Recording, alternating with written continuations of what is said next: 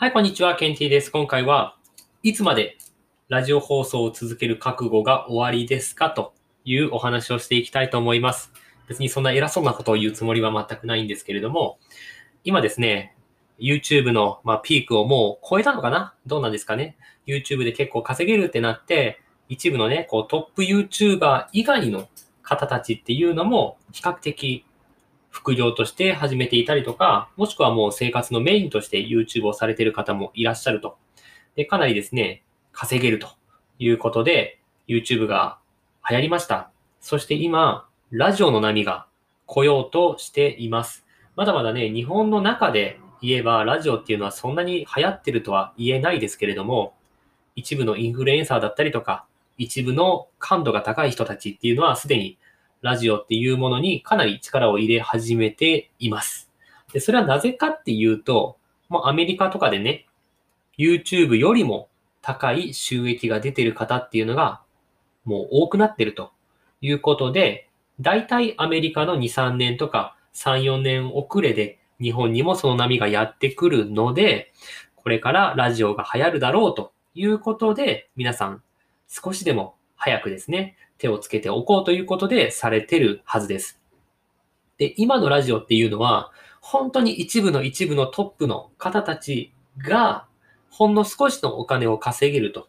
いうぐらいの段階なので、まだまだ始まったばかりだし、まだまだ成熟していない業界だと言えますね。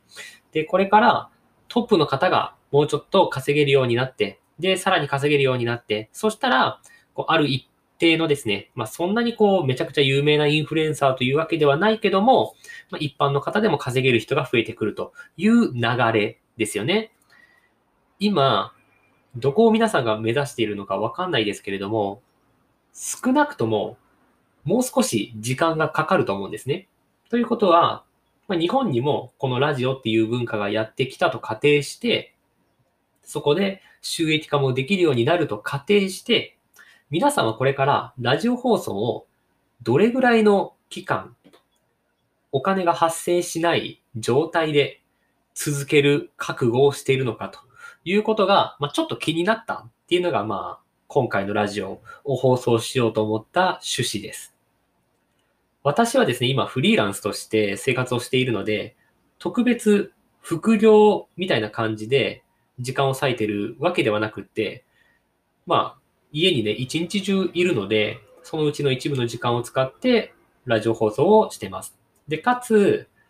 ラジオ放送って話すのがメインじゃないですか。特別何かを編集したりっていう作業も今のところあんまり必要とされていないので、そういった意味でストレスが少ないんですね、私にとっては。話すことは結構好きなんですが、動画編集とかもやったことあるんですけど、死ぬほどストレスであれ 死ぬほどストレスで、絶対こんなん続かんわと思った経緯があったので、そういう意味ではラジオは向いてるかなっていうふうに思っています。だから、私はこれから3年間、別にラジオでお金が発生しなかったとしても、やっていけるなっていうふうに思ってます。でこの3年っていうのが、長いのか短いのかわかんないですけど、でも3年ってお金も発生せずにこれを続けられるかどうかって好きじゃないと難しいと思うんですよね。だから今、たくさんの方が参入しているけれども、残るのは絶対10%以下ですよね。で僕が3年間これをもし毎日やり続けたら、ある一定のフォロワーさんもいるだろうし、まあ3年間もうやってますってなるとなんか、ある意味ね、経験値も積んでるじゃないですか。皆さんがね、もし、いやいや、俺は5年やるぜとか 別に長ければいいってもんじゃないし、長すぎて無駄だったらね、意味ないんで、あの、長ければいいってものではないんですけれども、例えば、1年間とか、半年とか、そういう短いスパンしか考えてない。もしくは、そもそも何も考えてなくてそのうちできるだろうって思ってたら、え？半年も続けたのにまだみたいな感じになっちゃうと、なんか、もったいないなというか、ある程度こうやるんだったら覚悟はしてる方がいいのかなと思って、皆さんがどれほどの覚悟でこのラジオをされてるのかなってちょっと気になったので、聞いてみたいなと思った次第です。まあ、今はね、なんか、とりあえず SSP、この、F、スタンド FM とかだったら SSP って言うんですかね。とりあえずこう、パーソナリティ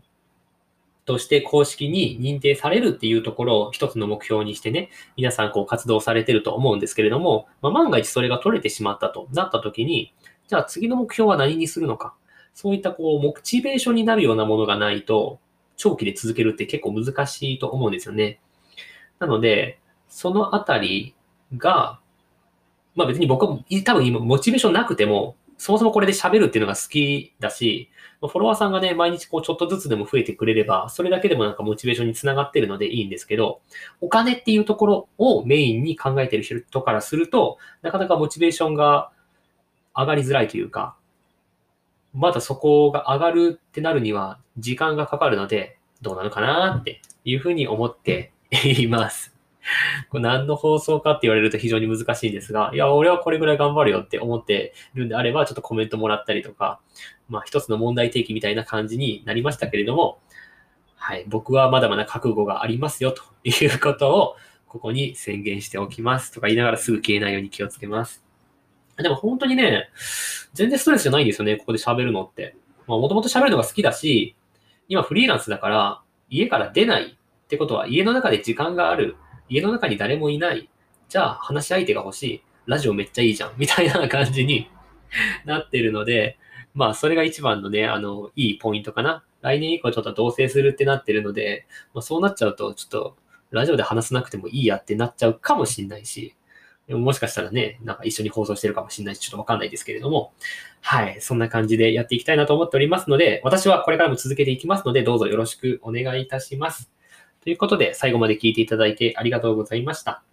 また次回お会いしましょう。あの、頑張れと思っていただけたら、いいね押してもらえると嬉しいです。では、また次回。バイバイ。